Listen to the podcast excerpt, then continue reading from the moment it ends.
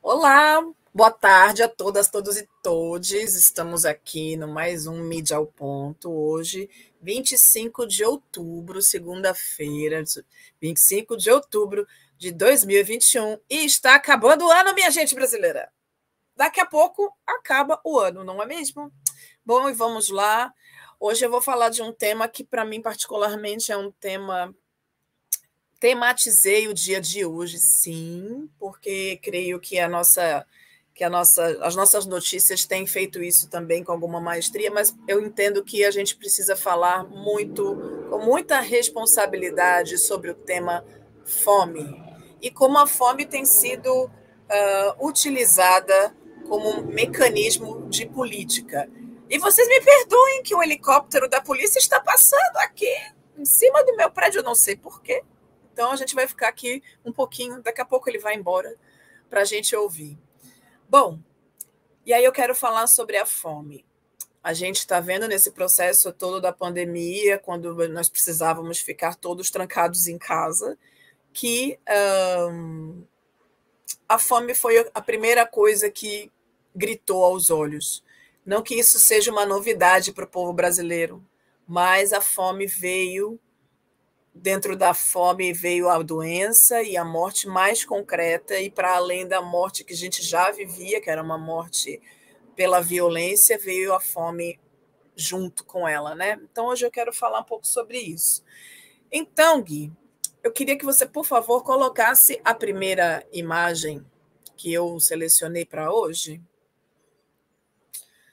Então, estamos aqui num momento interessantíssimo, já em campanha, um, em campanha política para a presidência da República do ano que vem, não é mesmo? E aí a gente tem essa matéria, então, que fala que o populismo fiscal de Guedes leva à crise e baixas na economia. Do que, que eles estão falando efetivamente? Primeiro, eu quero só que a gente entenda o que significa o termo populismo. Populismo é diferente daquilo que a gente entende enquanto popular, porque o populismo ele vem cheio de falácias. Ele é um discurso que parece que está dando conta de cuidar de todo mundo, por isso ele é, dá de fato a ilusão de que eles estão pensando em todos, né?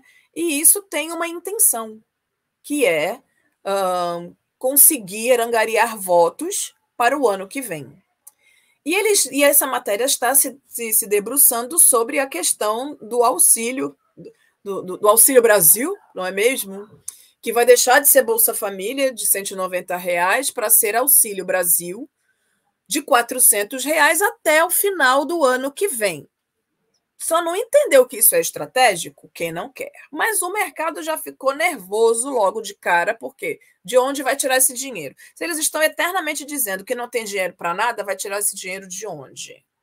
E se é um programa para acabar ou minimizar, ou, enfim, deixar que o povo pelo menos tenha arroz e feijão para comer, uh, e é um programa forte, porque é um programa forte, um, para que, que vai deixar até 2022 só? Então significa que vai acabar depois de 2022? Vai voltar para 190 reais depois de 2022? Ou isso vai ser um problema do próximo presidente caso o Bolsonaro não entre?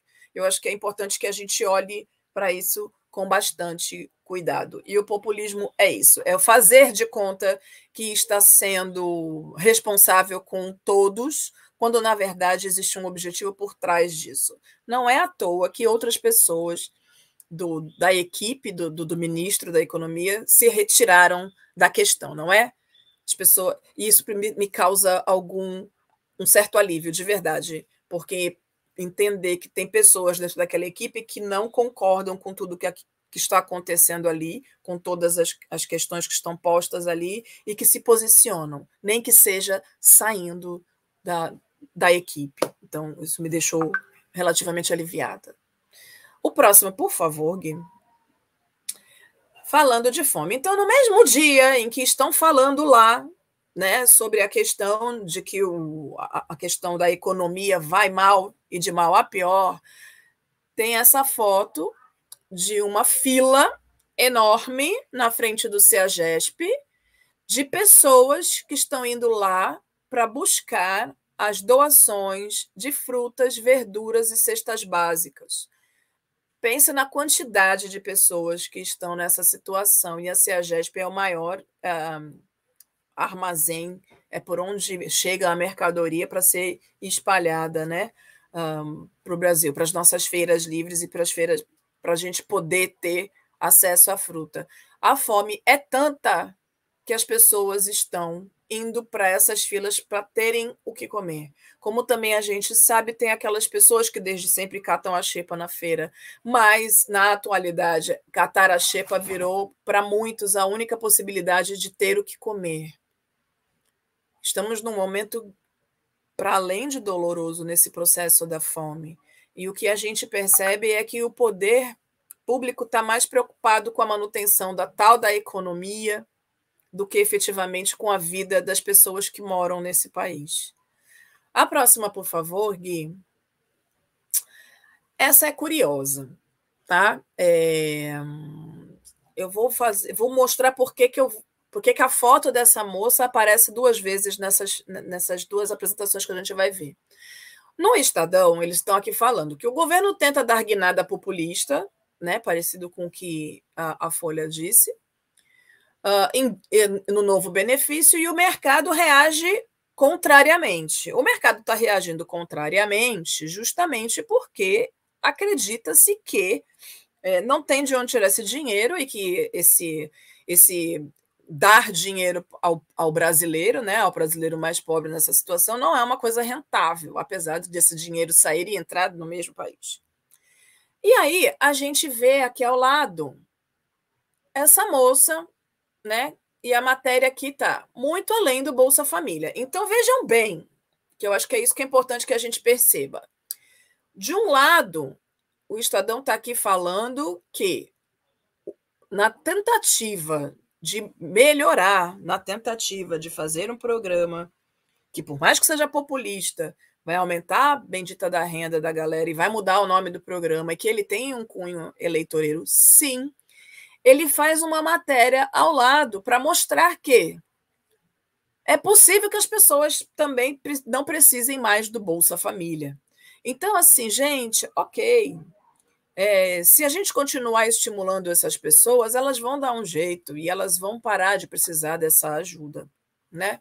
Então, eu queria que a gente olhasse agora para a próxima imagem, que é então é, somente a Jennifer Cruz, que é uma um, filha de uma pessoa que recebia, que recebe o Bolsa Família, e que, por conta de desse auxílio também, ela buscou, então, autonomamente, porque todo o Brasil é empreendedor, não é mesmo? E aí lá foi fazer o quê? Ser cabeleireira. Gente, porque é isso que nos resta nesta vida. Ser cabeleireira, ser manicure, enfermeira, porque médica não pode, né? A gente, então, a gente pode ser auxiliar de enfermagem, cuidadora de idosos, que mais? A gente consegue ser, mas sempre dentro desse processo de subalternização. Ela tem, que bom que ela conseguiu, isso é maravilhoso. Mas o que mais me incomodou foi o fato de que ao lado de uma matéria que está dizendo que vai aumentar o valor do Bolsa Família, Auxílio Brasil, whatever, uma menina conseguiu transformar a vida e fez o seu próprio salão de belezas, né? Para deixar de ter que precisar do Bolsa Família. Aí eu pergunto para vocês, meu povo brasileiro, quantas pessoas conseguem se manter em pé na situação que a gente está. Eu profundamente espero que ela. Oi, Isabela. Eu espero profundamente que ela, Jennifer, consiga manter seu salão de beleza funcionando e que ela cresça. Que ela não seja mais uma daquelas empreendedoras que junta seu rico dinheirinho, abre o seu estabelecimento e, por causa do processo todo da política nacional, quebram rapidamente. Porque é isso, não se pode agir de maneira tão é, tão incoerente dizendo que, ok, ela abriu o negócio dela, então ela não precisa mais do Bolsa Família. Agora, o que o governo vem fazendo para que esses pequenos empreendedores se mantenham abertos, que eles continuem conseguindo minimamente pagar suas despesas, porque não vamos nos esquecer que nós estamos numa bandeira de escassez hídrica para fazer a nossa conta de luz. E num salão de belezas é necessária muita energia elétrica. Ok, que ela está lá no Distrito Federal. Vamos pensar que talvez não falte tanta energia elétrica por lá, porque está ali a, a, a sede do poder. Mas esperemos então que ela realmente consiga manter esse salão e que uh, tantos outros empreendedores que conseguiram sobreviver a essa loucura que está a nossa, a nossa vida neste país, que eles se mantenham vivos. Porque é isso, ou a gente se mantém vivo, um segurando a mão do outro, ou a fome nos mata, ou a doença nos mata. A próxima, por favor, Gui. Então, gente, aí está aqui falando, né? E aí a Veja está falando única e exclusivamente da questão da economia, né? que e aí usa um termo bem popular, né? Um termo bastante popular, bastante comum que considera que com certeza é utilizado pelo presidente da República, que quando o negócio vai dar ruim, diz o quê? A casa vai cair, minha gente. Pois é. E aí a proposta foi mal aceita. Pessoas, e é, é disso que se trata, então. A Veja está preocupada com a questão econômica em nível nacional. Aí eu vi a, a, a, minha pauta estampada na revista Isto É. Põe a próxima, por favor, Gui. Pois é. Um país em estado de barbárie. Hoje é disso que é nesse sentido que eu me pauto.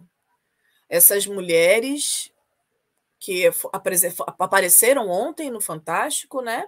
Foram buscadas pela reportagem do Fantástico e elas explicando o que, que acontecia ali dentro daquele da, dessa caçamba. Essa caçamba, esse caminhão estava na frente de um supermercado e elas não tiveram tempo de remexer as latas, porque muitas coisas, é, as melhores coisas para se consumir estão no fundo das latas, então elas só conseguem ter acesso quando o, o, o catador de lixo vira as latas para dentro do caminhão, e aí elas viram que tinham iogurte. E para algumas delas, aquela foi a primeira refeição de seus filhos. É, essa não é uma cena nova. Quero dizer que na década de no, no final da década de 90, comecinho da década do ano de 2000, eu fiz uma atividade dentro do meu do curso de jornalismo e eu pude presenciar algumas cenas dentro de uma comunidade que morava ao lado do lixão.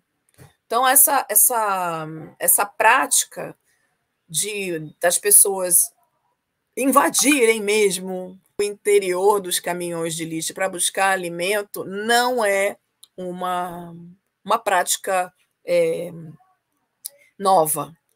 O que é novo em tudo isso é que muito mais gente em situações como a que a gente está vendo, de desumanidade, porque isso é profunda desumanidade. Porque quem morava no lixão só tinha acesso a essa comida por causa dos caminhões de lixo que traziam essas comidas de, de, dos supermercados. Então, eles sabiam os dias que os mercados mandariam aqueles caminhões para lá. Mas a gente está falando de pessoas que não moram à beira do lixão. Nós estamos falando de pessoas que moram em cidades. Nós estamos falando de pessoas que têm famílias, que trabalham, que têm alguma mínima estrutura dentro daquilo que eles dizem que é família, não é mesmo? E a gente está vendo aqui só mulheres invadindo o caminhão em busca de, de alimento para os seus filhos e para si. Então é muito triste, é muito triste, muito triste. A gente precisa, eu não sei, assim, todas as coisas que precisam ser feitas, mas é desesperador as pobrezas todas que têm surgido nesses dois anos de pandemia, a pobreza menstrual, a fome, a fome profunda, a falta de esperança, pessoas que vão fazer o que podem, se colocando em risco, na questão, durante a pandemia para poder continuar trabalhando. E são 605 mil mortes oficiais, né, que temos notícia no nosso país. É isso. A gente tem fome de quê? A gente tem fome de muitas coisas, mas a nossa fome pela vida, pelo direito à vida, tem sido tolhida. E precisamos fazer algo sobre isso, não é mesmo? Agora, eu queria falar de uma coisa que é melhor, só um pouquinho melhor. A nossa dica de leitura, né? E aí vamos lá cutucar a onça sem vara, meu bem, porque é isso. Najara Lima Costa, na sua obra, editada pela editora Dandara, pergunta: quem é negra ou negro no Brasil? É a primeira obra da socióloga Najara Lima Costa, publicada então pela editora Dandara, e ela vai falar sobre o sistema de cotas, sobre esse processo colorismo que existe no nosso Brasil e que determina certos lugares sociais. Super vale a pena a leitura. Super vale a pena. Aliás, parabéns a Dandara, que tem trazido leituras incríveis para a gente de, de pessoas negras produzindo e a nossa intelectualidade gritando e ficando cada vez mais linda. Agora, a nossa dica cultural. A gente está podendo acessar a mais de 240 filmes dentro da 45ª Mostra Internacional de Cinema de São Paulo. É uma mostra que tem você pode acessar esses filmes. 240, não consigo falar o filme todos os filmes, mas tem para todos os gostos do mundo inteiro. E, o muito, e é muito importante que existem programações online e programações físicas com todos os, um, com todos os cuidados necessários para a situação em que vivemos neste momento. Então, muito importante que a gente saiba. É só entrar no site 45.mostra.org e lá você vê absolutamente tudo o que vai acontecer, o que está acontecendo já na mostra, que vai que começou no dia 21 de outubro e vai até o dia 3 de novembro. Então ainda dá tempo para ser muito feliz no cinema, presencial ou online. Eu estou querendo e no presencial, gente. já tomei minhas duas vacinas. Eu acho que, né, vai demorar um pouquinho para a terceira dose de reforço, mas eu tô com uma vontade de ir nesse negócio presencial. Vamos ver, não é mesmo?